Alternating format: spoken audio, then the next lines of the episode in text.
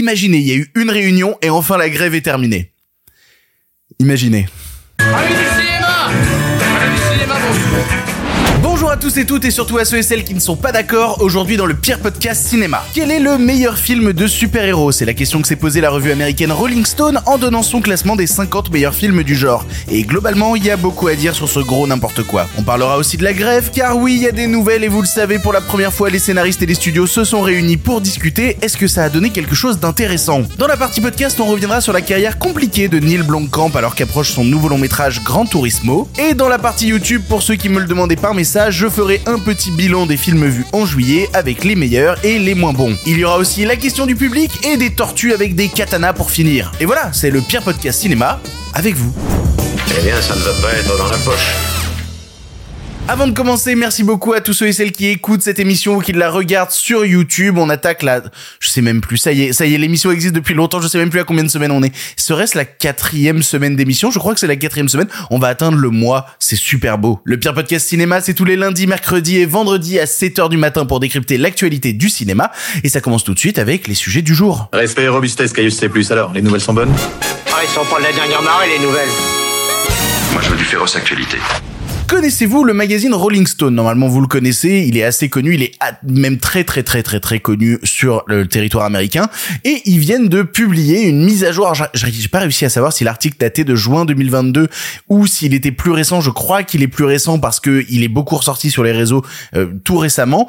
En gros, ils ont publié un gros top 50 des meilleurs films de super-héros de tous les temps. Une fixette très américaine de savoir qui qui c'est en slip moulant qui est le plus euh, meilleur bien. Qui est le plus meilleur bien. Ça commence bien cette émission, on y parle bien français. Et pour le coup, soyons très honnêtes, c'est vraiment un top à la con. Mais il y a deux raisons pour lesquelles j'ai envie d'en parler dans l'émission. Tout d'abord, la première, c'est que j'adore commenter les tops des gens et expliquer pourquoi c'est des gros débiles. Et petit deux, il y a eu un mini drama autour de ce top qui prouve encore plus que c'est un top à la con. En gros, quand le top a été mis en ligne très récemment, eh bien, en première position du top, comme meilleur film de super-héros tous les temps, il y avait Zack Snyder's Justice League. Ce qui fera plaisir à quatre Snyder Zoos sur Twitter, voilà, qui disent Eh, on veut toutes les director's cut du monde. Et ben, il était premier du top Rolling Sauf qu'entre temps, les gens ont trouvé ça complètement con, se sont foutus de leur gueule sur les réseaux. Et euh, Zack Snyder Justice League est passé de la première place à la cinquantième place. Voilà, ils étaient pas très décidés sur l'ordre du top pour que enfin le film qu'ils avaient mis en première position se retrouve dernier. Est-ce une erreur? Est-ce- Je sais pas. Enfin, quand on voit quel film est premier maintenant, ouais, je sais pas. En vrai, si on veut être très honnête sur le Justice League de Zack Snyder, ni la première place, ni la place 50 convient parfaitement. Voilà, il serait plutôt au milieu du top, en tout cas de mon point de vue. Mais de là à dire c'est le meilleur film de tous les temps ou c'est le moins bon film de super-héros, en fait, ça a pas vraiment de sens. Et je vais pas commenter l'intégralité de toutes les places du top parce que sinon on va rentrer dans des débats existentiels vraiment pourris. Genre par exemple, à la 45e place, il y a le film The Old Guard, voilà, le film avec Charlize Theron sur Netflix qui est de mon point de vue vraiment pas bon. Et à la 46e position, donc juste en dessous de The Old Guard, il y a Scott Pilgrim. Scott Pilgrim moins bon que The Old Guard. Voilà, vous voyez les débats de merde dans lesquels on peut rentrer si on commente le top en entier? Non, je me suis dit que j'allais commenter le top 10. Voilà, et ensuite vous faire mes recos, moi, d'un top 10, enfin pseudo top 10 des meilleurs films de super-héros. À la dixième position, on retrouve Les Indestructibles. Et ça, c'est un truc avec lequel je suis plutôt en accord et je suis très heureux de voir Les Indestructibles autant mis en avant parce que déjà dans ce genre de top, on s'attend très souvent à voir full Marvel et voir justement au milieu de ça des films comme Les Indestructibles, ça fait plaisir et, euh, et, c'est un très bon film. Alors dont l'animation, si on la revoit aujourd'hui, a un petit peu vieilli dans sa patine, mais qui bénéficie toujours du talent de mise en scène de Brad Bird, et faut revoir Les Indestructibles, c'est super. À la neuvième position, il y a Wonder Woman. Voilà, alors là, je sais même plus quoi commenter. Il y a, je, lance un appel à l'aide euh, aux gens dans le monde en entier. Il y a des gens qui aiment le premier Wonder Woman. Alors, non pas que le film soit profondément détestable, parce que il l'est pas vraiment, il est juste profondément insignifiant en fait le premier Wonder Woman. Et alors je ne porte pas la question du 2 mais le premier Wonder Woman est juste existant quoi. À la huitième position des meilleurs films de super-héros tous les temps on retrouve Thor Ragnarok.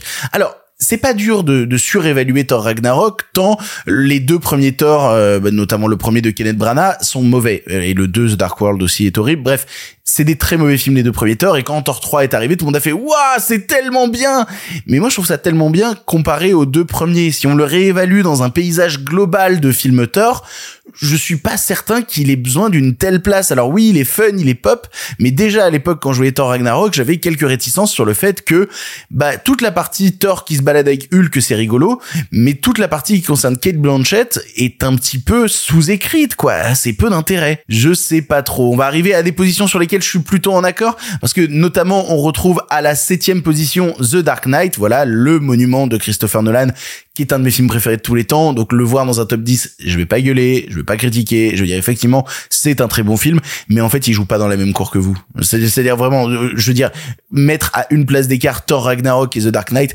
normalement, si on veut juste parler de cinéma, on joue plus dans la même cour. Et juste au-dessus de The Dark Knight, il y a Spider-Man Into the Spider-Verse. Et on en reparlera notamment dans un film pour finir, à quel point bah, le travail de l'animation de Spider-Man Into the Spider-Verse a été un, vrai changement, un vrai shift dans l'industrie et dans la manière dont on perçoit une certaine partie du cinéma d'animation et du cinéma de super-héros. Je suis très heureux de le retrouver dans le top, mais en fait, je suis très heureux de voir que ce qu'il a proposé en termes de travail et de patte graphique a essaimé ensuite dans le cinéma et on s'est dit, mais en fait, on peut se permettre ça, on n'est pas obligé de faire que des trucs ultra lisses je suis content de que ce film existe. En cinquième position, le seul film que j'ai pas vu dans ce top, euh, certaines personnes m'ont gueulé, puisque en cinquième position, c'est le Superman de 78. Voilà, je n'ai pas vu le Superman de 78, je ne vais donc pas me permettre quelques commentaires que ce soit.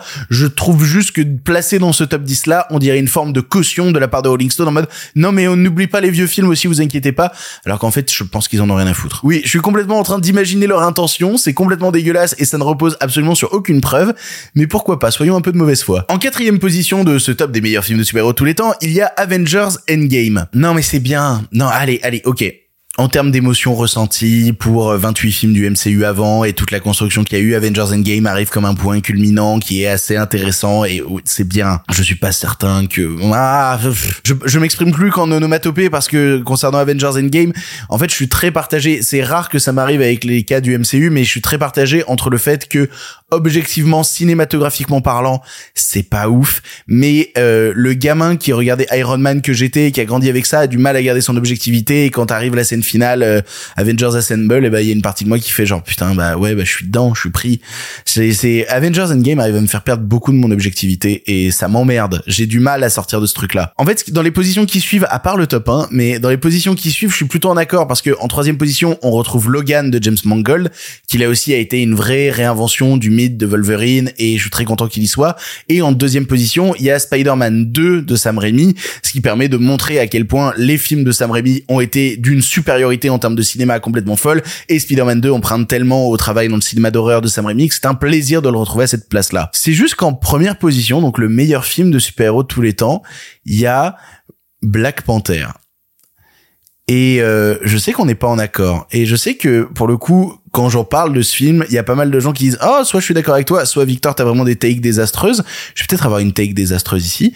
Euh, j'aime pas du tout Black Panther, très premier degré. J'aime pas du tout Black Panther. Je trouve que c'est un film américano-centré, un peu dégueulasse dans son propos, et je suis plus en accord avec Killmonger qu'avec Black Panther. En fait, tout le long du film, j'arrête pas de me dire "Attends, Killmonger, c'est quand même un personnage. Euh, son père a été buté. Euh, il arrive, il dit faut partager les richesses et euh, arrêter avec l'État religieux." et on lui casse la gueule. En fait, c'est un film où un gauchiste débarque avec ses idées et un gouvernement néolibéral vient lui péter la gueule. et, du coup, j'ai un peu de mal. Voilà, j'ai un peu de mal avec Black Panther. Du coup, je me suis dit que moi, j'allais vous faire 10 recos de films de super-héros qui sont pas forcément dans le top, mais en tout cas des films de super-héros dont j'avais envie de parler, qui sortent majoritairement du Marvel DC. Et il y a quand même du Marvel DC à l'intérieur. Bref, vous allez voir, je vous en cite 10. Tout d'abord, on part du côté du Japon et on parle de Shin Ultraman de Shinji Higuchi, écrit par Hideaki Anno. C'est un vrai plaisir. Ça renoue justement avec la série Ultraman avec ce côté monstre de la semaine. Et puis on voit Ultraman aller combattre et tout. Et puis il y a des enjeux politiques. Voilà, si vous aimez le cinéma japonais un peu barré et qui en plus s'inscrit dans toute la forme du tokusatsu dont je vous parlais précédemment en parlant de Shin Kamen Rider, Shin Ultraman c'est du bonheur. Ensuite il y a Freaks Out, un film dont on n'a pas assez parlé qui est un film italien sur des mutants qui sont dans un cirque et qui vont essayer de combattre la seconde guerre mondiale alors qu'il y a un méchant qui essaye de les kidnapper. C'est un film de mutants sur la résistance italienne. C'est trop bien voyez Freaks Out, c'est trop bien. Film qu'on oublie aussi souvent, qui était pas dans ce top 50 là. J'ai l'impression qu'on parle jamais de Chronicle, un film qui a été enterré ensuite avec la carrière de Josh Trank quand il a fait les, les Fantastiques. Mais Chronicle, dans sa forme de film de super-héros avec un travail fun, fun footage, etc. Bah, je trouve est pas assez mis en avant. Mais remettez en avant, bring back Chronicle again. On parlait des Indestructibles 1 tout à l'heure, mais j'aimerais aussi qu'on reparle aussi des Indestructibles 2, qui est un film d'une grande qualité. Alors là, qui du coup dans sa patine graphique a beaucoup moins vieilli, mais qui a réussi à prendre la suite du premier sans le dénaturer, tout en proposant une nouvelle histoire d'une richesse infinie. Et je me permets deux suggestions de films Marvel qui étaient vraiment mal classés dans le top de Rolling Stone, mais moi personnellement dans mes films Marvel préférés, il y a X-Men 2, voilà. Alors je, ça se bat très souvent avec X-Men 1, mais ne serait-ce que pour la scène d'introduction de X-Men 2 et tout le travail vraiment poisseux, glauque, de la base de Striker. Revoyez X-Men 2, c'est incroyable. Et mon film du MCU préféré, histoire de le mettre là-dedans aussi, mon film du MCU préféré, c'est Les Gardiens de la Galaxie 2. Voilà, je sais que personne n'est d'accord. J'adore rentrer dans des discussions. On fait, oh, Les Gardiens de la Galaxie, pire film du MCU. Non, c'est le meilleur. Je cite un film d'ici, comme ça tout le monde est content. Le film d'ici que je cite, c'est Watchmen. Je suis obligé. C'est contractuel. Je suis obligé de citer Watchmen de Zack Snyder à un moment ou un autre, sinon euh, je, je m'évanouis, je fonds et je m'évapore. Watchmen d'ailleurs qui était même pas dans le top de Rolling Stone, c'est quand même terrible quoi. Et alors de la même manière, il y en a un qui était dans le top de Rolling Stone mais qui est très mal placé aussi, c'est Incassable de M Night Shyamalan, le vrai grand film de super-héros des années 2000, ça reste incassable. Et je vous fais deux recos de films de super-héros français, des films plutôt récents. Tout d'abord, il y a Comment je suis devenu super-héros avec Pio Marmaille, Vima Laponce, Benoît Poelvoorde. Si vous l'avez raté ce film-là, j'ai eu la chance en plus à l'époque de le voir en salle parce qu'à la base, il devait être distribué par Warner en salle, puis le Covid est arrivé et il est sorti directement sur Netflix. L'envie de cinéma que donne Douglas Attal à la réalisation dans ce film est tellement immense. On est passé à côté d'un vrai phénomène dans nos salles de cinéma. Vous voulez défendre le cinéma de super-héros, défendez le cinéma de super-héros français. C'est vraiment bien branlé. C'est vraiment très bien foutu. Et dans les films de super-héros récents, je suis obligé de citer Fumer fait tousser de Quentin Dupieux, qui devient petit à petit dans mon esprit mon film préféré de la filmographie de Quentin Dupieux, ce qui m'étonne beaucoup. Et je crois que ça fait 10 parce que j'en avais rajouté un en détail. Vous savez quoi, je vais juste vous donner son titre et pour ceux qui connaissent pas, vous irez chercher. J'avais rajouté Vibro Boy. Voilà, regardez, c'est sur YouTube. Euh, trigger warning, ça a mal vieilli, mais euh, jetez un coup d'œil à Vibro Boy. Bref, c'était le top à la con pour commencer cette émission. J'avais pas envie de la commencer encore en vous parlant de la grève, mais euh, on va être obligé d'en parler de la grève. On va être obligé de rentrer dans le détail et il y a des choses à dire, mais juste terrible. Au niveau de la grève, je vous ai teasé ça un peu dans la précédente émission. On savait qu'il allait y avoir une réunion entre euh, la Writers Guild of America, donc le syndicat des scénaristes, et la MPTP, donc les studios et les plateformes. Ça y est, ils vont enfin se retrouver autour de la table, les scénaristes, les studios. Qu'est-ce qu'ici on dit? Parce que je sais moi qu'est-ce qu'ici on dit? C'était euh, vendredi dernier. Mais on va prendre le temps de vous frustrer un peu et parler d'autres trucs autour de la grève avant de parler de cette fameuse réunion. Nous allons aborder le truc parole de star. En effet, il y a beaucoup de stars qui s'expriment sur la grève et c'est le temps d'ouvrir cette nouvelle parenthèse de parole de star. Tout d'abord, il y a l'acteur Joey Bragg qui a beaucoup travaillé sur Disney Channel qui a révélé les méthodes de travail dégueulasses de Disney pour sous-payer ses comédiens. Et c'est juste l'enfer. Je sais pas si vous avez déjà regardé des, des séries Disney Channel, mais notamment les séries euh, Zack et Cody et tout ce genre de bazar là. Je sais pas si vous avez remarqué, mais ces séries-là changent de nom par instant. Et comment se fait-ce? Eh bien, c'est une technique pour ne pas payer correctement les acteurs qui bossent dans les séries.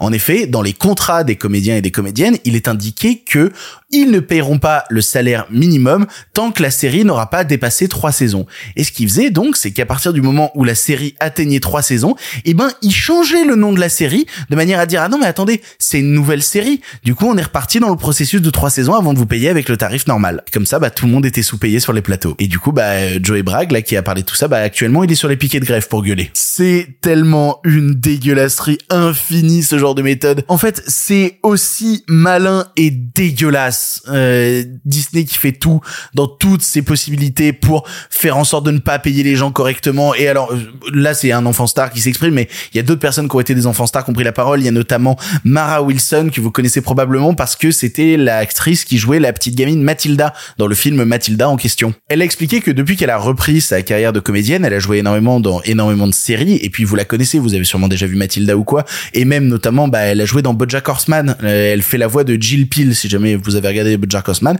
et bah, elle explique que malgré tous les rôles qu'elle a eu dans des séries ou quoi, elle a jamais touché assez d'argent pour avoir une couverture santé. Voilà, elle n'a pas euh, d'assurance santé, parce que, euh, bah, en fait, les studios la payent pas assez. Même elle. Du coup, on se dit c'est assez terrible tout ce qui se passe, la grève elle est parfaitement justifiée, mais il y a toujours un moyen qu'un acteur se mette dans la sauce en critiquant la grève. Et quel est l'acteur du jour qui s'est mis dans la sauce? C'est Zachary Levy. Zachary Levy, vous le connaissez probablement parce qu'il a joué au cinéma le rôle de Shazam chez DC, et il s'est exprimé en convention sur scène en disant que les règles de la grève étaient complètement conne, voilà que c'était n'importe quoi, qu'il pouvait même pas parler des films dans lesquels il a joué dans le passé, bref que c'était complètement con. Et évidemment, si je suis capable de vous reporter tous ces propos, c'est que ces propos ont été filmés, que ces propos ont été diffusés en ligne, qu'il s'est fait rafaler la gueule, et quand on lui a demandé des comptes sur ce qu'il avait à dire sur la grève, il a répondu "Non mais euh, ça a été pris hors contexte." C'est quoi Je vais vous lire sa déclaration en entier, histoire que vous voyez le move qu'il a tenté. C'est incroyable. Il a déclaré « Je soutiens pleinement mon syndicat. Je reste un critique virulent du système d'exploitation dans lequel nous, les artistes, sommes soumis au travail depuis que j'ai commencé mon parcours dans ce métier il y a 25 ans. Cette grève est nécessaire pour nous protéger, protéger nos écrivains et tous ceux qui travaillent dans la production. Mais nous ne pouvons pas non plus oublier nos fans pendant cette grève. Les fans qui dépensent leur argent et leur énergie à parcourir de longues distances pour parler avec nous de notre travail qui compte tant pour eux. Notre entreprise existe et réussit grâce aux fans et il faut les remercier pour leur soutien à nos carrières. Et ben Zachary Levy, en plus d'être un comédien médiocre, est nul en com, putain, c'est terrible. Non mais toute la méthode qu'il a dans sa rhétorique de dire non mais attendez, le problème c'est pas la grève, il faut penser à nos fans, c'est nul, mais c'est nul. C'est fait pour obtenir une cote de sympathie auprès du public, euh, ils lisent ça et qu'ils disent ah, Zachary Levy est le seul à penser à nous dans ces temps troublés. Arrêtez. Vous voulez qu'on parle vraiment de temps troublés? Eh ben on referme la parenthèse parole de star et on va enfin aborder cette fameuse réunion entre les scénaristes et les studios. Attention, ça va secouer. Je remets un peu de contexte, les scénaristes sont en grève depuis plus de trois mois. Ils sont mis en grève avant justement les comédiens et comédiennes et ils sont en lutte contre les studios et les plateformes pour des revalorisations de salaire, pour euh, les problèmes liés à l'intelligence artificielle, et etc., etc. Il était temps que ça bouge et autant dire que quand a été annoncé qu'il allait avoir enfin une rencontre entre les scénaristes et les studios, eh ben ça a bougé énormément et ça a bougé notamment devant les studios d'Universal où on a eu des photos et des vidéos qui sont sorties. J'encourage à essayer de les trouver online si vous écoutez la version audio c'est complètement fou le monde qu'il y avait sur place niveau manifestation. C'est le plus gros rassemblement sur le piquet de grève depuis le début de la grève. Et donc la réunion a eu lieu. Mais la MPTP, donc la MPTP Studio et Plateforme, avait pas du tout envie que cette réunion ait lieu. Et ça, on l'a appris de la part de leur patronne, qui s'appelle Carole Lombardini, exactement Carole Lombardini, qui en gros est la chef des négociations du côté du studio.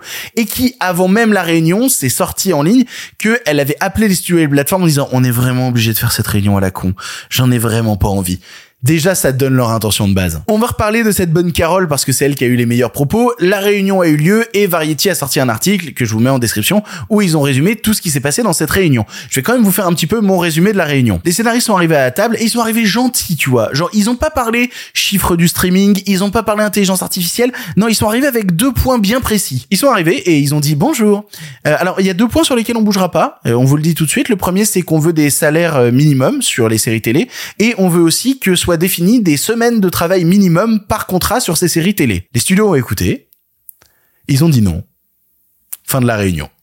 Ah, mais c'est pas possible Tout ça pour ça C'est absurde, c'est complètement absurde. Je veux dire, on en parlait euh, dans la précédente émission de est-ce qu'ils faisaient pas ça justement pour essayer de se remettre un peu au milieu de cet échiquier politique qui est en grosse galère en ce moment? Est-ce qu'ils essayaient pas de se redonner de l'importance? Mais vous êtes pas redonné de l'importance avec ce move-là. Vous êtes complètement partis en couille et ils sont partis en couille à un niveau où ils avaient demandé expressément aux scénaristes, les studios, hein, ils avaient demandé expressément aux scénaristes que le contenu de cette réunion ne soit pas dévoilé à la presse. Mais vous savez ce qu'ils ont fait les studios derrière? S'ils ont demandé aux scénaristes que le contenu soit pas divulgué à la presse, c'est parce que les studios ont commencé à faire filtrer eux-mêmes des informations sur cette réunion. Évidemment, la version que les studios donnaient était pas du tout à l'avantage des scénaristes, et ce qui s'est passé, c'est que les scénaristes ont dit « Ah ouais d'accord, vous voulez jouer? Eh ben super, on va jouer. On va envoyer un mail à tous les scénaristes qui font partie de la guilde avec le contenu intégral des discussions qu'on a eues. Ils ont fait ça, ils ont clairement envoyé une lettre qui commence littéralement « Bah vous voulez jouer, fallait pas commencer, la dada, tu connais, voilà. » Donc ce qu'on a appris dans cette lettre, c'est que dès qu'ils sont arrivés à la table des négociations, on leur a expliqué que s'ils avaient des problèmes, eh ben ils seraient résolus avec les mêmes termes que ceux qui avaient résolu les problèmes de la DGA. Ça me permet donc de faire une petite parenthèse là-dessus. La DGA, c'est la Directors Guild of America, c'est le syndicat des réalisateurs. Comme vous avez vu, ils sont pas en grève en ce moment parce qu'ils ont été les premiers à négocier leur contrat avec les studios et ils se sont fait baiser.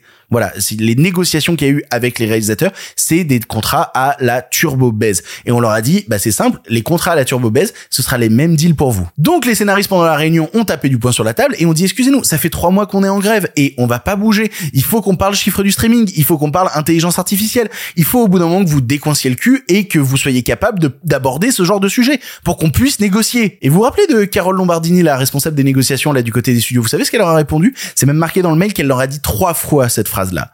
Trois fois elle leur a répété Arrêtez. Les gens ils veulent juste retourner travailler. Tellement de mépris de merde. Alors petit truc que je me permets de rajouter au montage parce que je viens de le découvrir dans un tweet de Joe Russo. Donc Joe Russo, j'en avais parlé, qui est un scénariste de films d'horreur et qui suit la grève de très très près. Il a fait sortir un document qui montre que dans le contrat de travail de Carole Lombardini se trouve une clause qui fait qu'elle a chaque année un bonus sur son salaire de 30% si jamais la MPTP n'a pas de drama public. C'est vraiment le nom de la clause. No public drama euh, avec soit la Directors Guild of America, soit la Writers Guild of America. Bon bah disons que en termes de drama public cette année, elle aura pas son bonus quoi. Je pense que c'est pour ça qu'elle a le seum, juste parce que elle aura pas son bonus. Du coup, la Writers Guild of America a dit dans sa lettre qu'il y avait aucun problème, que la grève continuait. Hein. De toute manière, ils veulent pas nous écouter, bah c'est pas grave. Vous savez, on a reçu plein de dons et tout. Vous voulez pas aider les petits scénaristes, bah avec ces dons, on va permettre justement qu'ils survivent pendant cette période de grève. Nous, on va leur donner de l'argent et puis on reviendra dans la table des négociations dans trois mois. Comme ça, quand vous aurez bien tout à l'arrêt à Hollywood et tout, vous serez bien obligé de négocier. Je me remets pas de cette phrase de Carole Lombardini. Je ne m'en remets pas tellement elle est bourrée de mépris. C'est terrible. Du coup, je voulais terminer sur une citation de Steven Soderbergh, qui est un réalisateur que j'aime beaucoup et qui s'est permis un petit, une petite réflexion, voilà, sur le fait que les studios et les plateformes refusaient à ce point de donner leurs chiffres, surtout les plateformes de streaming. Il a déclaré, il y a deux raisons potentielles à cela. L'une est qu'ils gagnent tous beaucoup plus d'argent que quiconque ne le sait. L'autre est peut-être qu'ils gagnent beaucoup moins d'argent que quiconque ne le sait. Espérons qu'on le sache bientôt. Yo, si tu entends ça, c'est que tu es dans la partie podcast de l'émission. En effet, aujourd'hui, dans la partie podcast de l'émission, j'avais envie de parler avec toi de la carrière de Neil Blomkamp. Alors, quelqu'un dont t'as peut-être rien à foutre comme ça sur le papier, mais c'est le réalisateur d'un film qui sort mercredi en salle et qui s'appelle Gran Turismo. Un film qui, de base, m'intéresse sans plus. J'ai jamais été un très grand fan de la licence Gran Turismo, mais je suis étonné qu'en tant que réalisateur, ils aient choisi Neil Blomkamp, un réalisateur que de base j'aime bien, et pour ça, faut que je revienne sur sa carrière. À la base, Neil Blomkamp, il buzz dans les effets spéciaux pour des séries télé, notamment euh, Stargate SG1, et il va se faire vraiment repérer à 26 ans quand il va faire un court métrage qui s'appelle Alive in Joburg, qui est un documentaire, faux documentaire en Afrique du Sud, sur le fait qu'il y a des problèmes d'immigration en Afrique du Sud, et que ce problème d'immigration, ce sont des extraterrestres. Le court métrage va faire grand bruit, il va d'ailleurs être repéré par Peter Jackson pour faire un film adapté ben, justement d'un jeu vidéo, à savoir Halo. Et il va notamment faire des courts métrages autour de Halo, qui vont plutôt être bien repérés, il va recevoir d'ailleurs un prix à Cannes Lyon euh, vis-à-vis de ce truc-là. Mais concernant le film Halo en lui-même, ça va se planter parce que trop gros budget. Du coup, il va se dire bah j'en ai marre, euh, je vais faire un truc beaucoup plus personnel et il va adapter le court-métrage qui avait grave marché Alive in Joburg en film et ça va donner normalement un film que vous avez tous vu et qui s'appelle District 9. Why are you here? Why don't you just leave? How do your weapons work? sea. Tout le projet de District 9, c'est de reprendre Live in Joburg et de le faire plus grand, plus fort, de poursuivre l'histoire. Et personnellement, c'est un film que j'aime énormément et qui m'a permis notamment de découvrir ce comédien formidable qui va traverser toute la filmographie de Neil Blomkamp, à savoir Charlton Copley. Je vais pas revenir plus en détail que ça sur District 9 parce que vous l'avez tous vu, mais en gros, ça va lancer sa carrière. Ça va être le gros démarrage et ça va lui permettre d'avancer puisque avec 30 millions de budget sur District 9, il va passer sur son second film à 100 millions de budget, un long métrage que vous avez peut-être vu et qui s'appelle Elysium. Je dois aller sur Elysium. Celui qui porte ça a le pouvoir de contourner tout leur système. T'as le moyen de sauver tout le monde. On est censé entrer dans la forteresse la mieux gardée de l'univers? Un peu, ouais. Alors Elysium, c'est un film qui a ses qualités, voilà, qui est intéressant parce que on, retrouve Matt Damon en héros et Charles Copley en méchant, en homme de main, et j'ai quand même une forme de sympathie pour le film. Mon seul problème en fait, c'est que tu sens que là où District 9 il y a mis ses tripes, il y a mis son cœur, là le projet est peut-être un peu moins perso, un peu plus à l'américaine, peut-être un peu plus formaté. Et il va revenir justement à quelque chose de plus perso en 2015 où il va continuer dans l'exploration de la science-fiction avec Chappie. C'est ta vie, tu peux en faire ce que tu veux. Écrire des poèmes, avoir tes propres idées. Wow Les gens ont toujours peur de ce qu'ils ne comprennent pas. Le problème de l'intelligence artificielle, c'est que c'est trop imprévisible. Alors je vais être honnête avec vous, je vais pas faire semblant, c'est le seul film de sa filmo que j'ai pas vu. Donc même si vous gueulez en mode quoi, tu l'as pas vu, faut que tu le vois. Voilà, je l'ai pas vu. Tout ce que je sais, c'est que c'est un film qui est adapté d'un de ses courts-métrages, Tetraval, et euh, qui retrouve au casting euh, Diane Ward et un film entièrement tourné à Johannesburg. Donc la dimension dont je parlais sur Elysium où je disais bah voilà, c'est peut-être un film un peu moins personnel, il semblerait que Chappie le soit beaucoup plus. Le problème c'est que ça va être le début des ennuis pour le bonhomme parce que tous les projets qui vont être proposés à lui ensuite vont se casser la gueule. Tout d'abord, on va lui proposer de réaliser Alien 5 donc quand même la proposition est assez folle. Et le projet va finir par être repoussé en boucle parce que en même temps il y a Ridley Scott qui veut faire Alien Covenant. Donc du coup ça marche pas. Et ensuite à côté on va lui proposer aussi euh, le reboot suite de Robocop Robocop Returns. Et il va quitter le projet pour dire non mais au final ça m'intéresse pas. Ce qu'il va faire du coup c'est que ne faisant pas de long métrage pendant toute cette période il va commencer à faire des courts métrages pour travailler euh, l'animation pour travailler justement le boulot des FX et il va créer un truc qui s'appelle Hot Studio. Et je vous encourage à aller voir parce qu'ils sont disponibles sur Netflix. Et il, s'est fait un petit coup de vengeance sur le fait qu'on l'a pas laissé faire Alien 5 puisque son tout premier court-métrage de Hot Studio possède à son casting Sigourney Weaver. Alors il faut pas oublier un film entre-temps avant Gran Turismo, un film qui est complètement passé inaperçu qui s'appelle Démonique. Démonique qui est sorti en 2021, il a refait un film entre-temps et qui en gros utilise la réalité augmentée pour faire du cinéma horrifique. Sur le papier c'est trop bien, en vrai c'est tout pété. C'est euh, bah, de tout ce que j'ai vu de la carrière de Blomkamp, je trouve que c'est vraiment vraiment naze. Et maintenant, on en arrive à Gran Turismo. What is this? It's a contest. The best Gran Turismo players in the world get a chance to compete in professional racing. Dude, this is real. This is real. Et maintenant, on en arrive à Gran Turismo, qui a l'air d'être une grosse machine américaine où Neil Blomkamp a foutu les pieds, je sais pas trop pourquoi.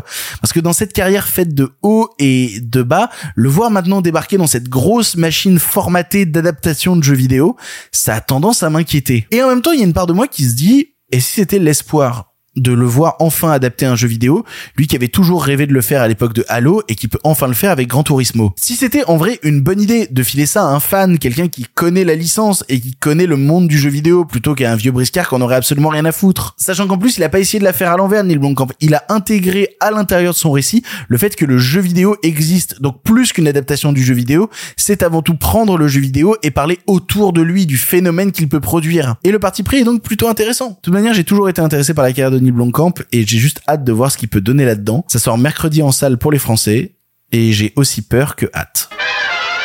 Les nouvelles n'étaient pas très fraîches, en effet. C'est l'heure de la question du public. Vous le savez, je fais des stories sur Instagram où je vous dis, eh, venez poser votre question. Donc, suivez-moi sur mon compte Instagram. Le lien est en description du podcast et sinon, il s'affiche à l'image actuellement. Et aujourd'hui, c'est la question de Loïs Arguillet qui demande, parlons une dernière fois de la grève.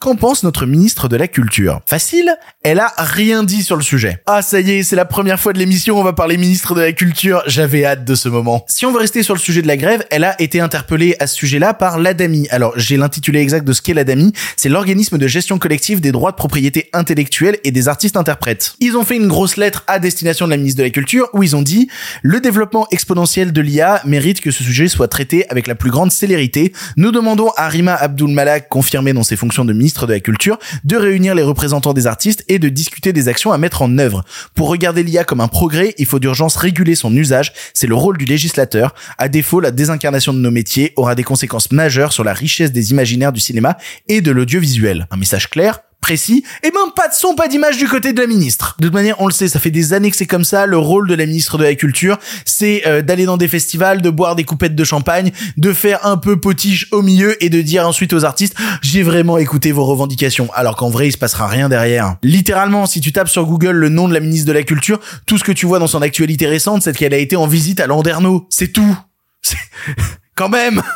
Et ça fait 25 ans que c'est la même galère parce que ça fait 25 ans que on n'a pas de vraie politique culturelle en France. Elle n'existe pas. Les seuls débats qui monopolisent l'Assemblée, c'est l'immigration. Comment tu veux ensuite parler de culture derrière? Si ce n'est quand euh, certains partis tentent de la censurer pour dire ah non cette œuvre m'a profondément choqué, blablabla. Si ce n'est ça. Pour être tout à fait honnête avec vous, Rima Abdul Malak depuis qu'elle est ministre de la Culture, il y a un seul de ses projets de loi qui a été accepté. Alors un projet de loi parfaitement honnête. Hein, j'ai l'intitulé ici. Il a été accepté à l'unanimité et il permettra de faciliter les restitutions des biens culturels spoilés aux juifs entre 1933 et 1945.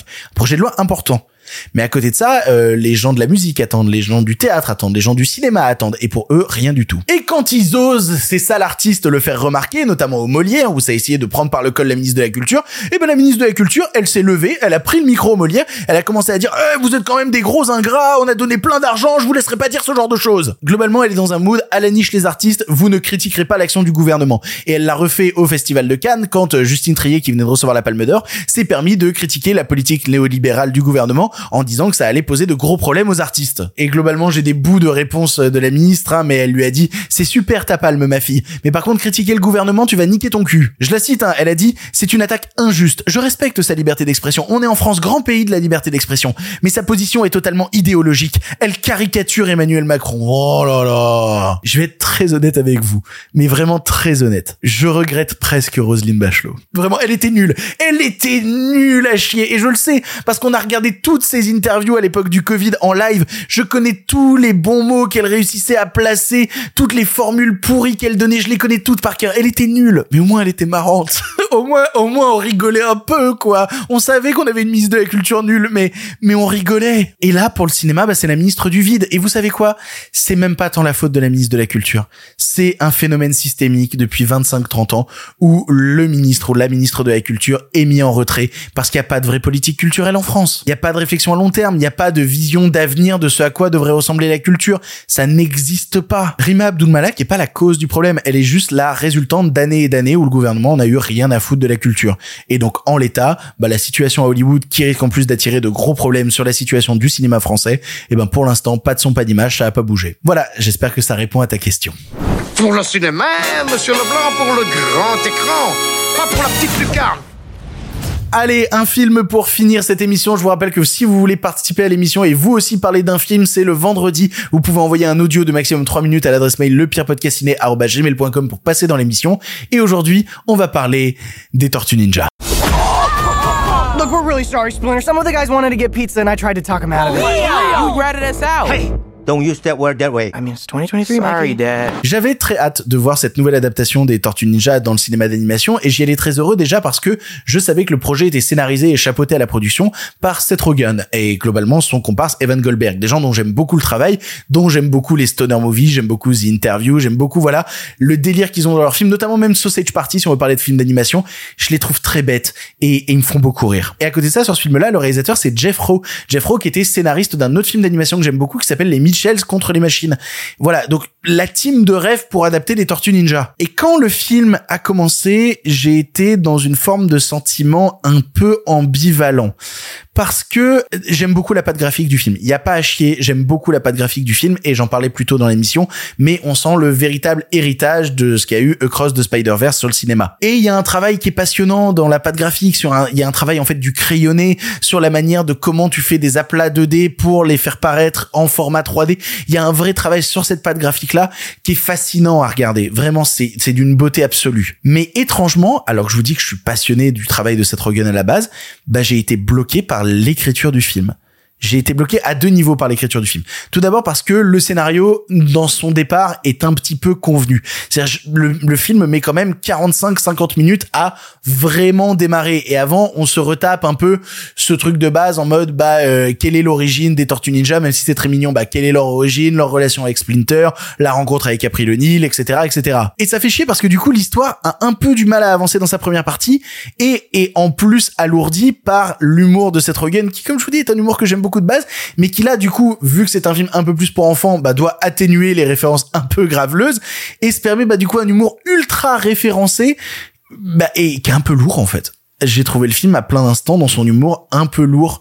C'est-à-dire, euh, oui, on n'est jamais sorti dans le vrai monde, sauf la fois où on est allé au concert d'Adèle. Ah, c'est vrai qu'elle avait vraiment poussé la note très haut. C'est que des blagues comme ça, et, et je trouve que ça alourdit le récit à plein d'instants. Donc, pendant la première partie du film, je suis en mode, bah, l'image 10 sur 10, mais euh, tout le reste, niveau scénaristique, bah, c'est quand même assez mou du genou. Et en fait, la dernière demi-heure du film est la raison même pour laquelle je vous encourage à aller voir le film, ne serait-ce que pour sa dernière demi-heure. Et attention, je vais spoiler pour ceux qui ne veulent pas être spoil, bah euh, cassez-vous, on se voit à la prochaine émission.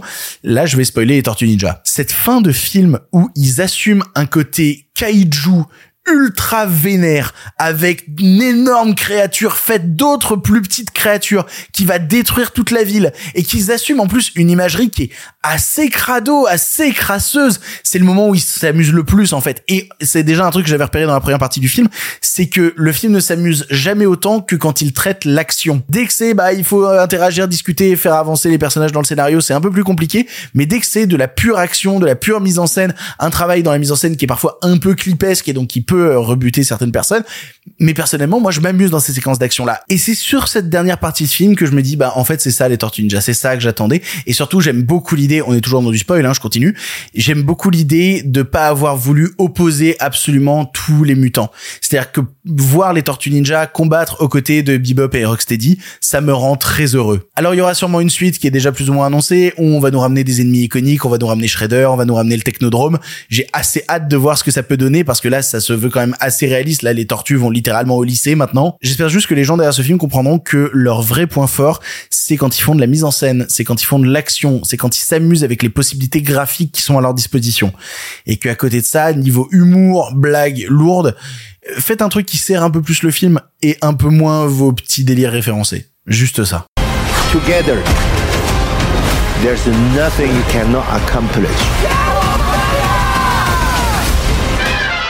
C'est ainsi que se termine cette émission du pire podcast cinéma. J'espère que ça vous a plu. La grève n'a pas avancé d'un iota alors qu'on espérait enfin une fin, mais bon, on n'y est pas encore. Sachez que cette émission a été faite dans la douleur, comme je vous disais. Bah, je suis pas dispo du week-end, du coup, j'ai dû la tourner par petits bouts à droite à gauche. Ça a été une galère de faire cette émission-là, mais c'est bon. Dès mercredi, je vais reprendre un rythme normal. Je vais être heureux. Et du coup, on se retrouve mercredi pour une nouvelle émission parce que là, c'est terminé. Mais si vous en voulez encore, Non mais oui, bien sûr, mais c'est fini cette histoire là. Par contre, euh, la prochaine fois, avec plaisir.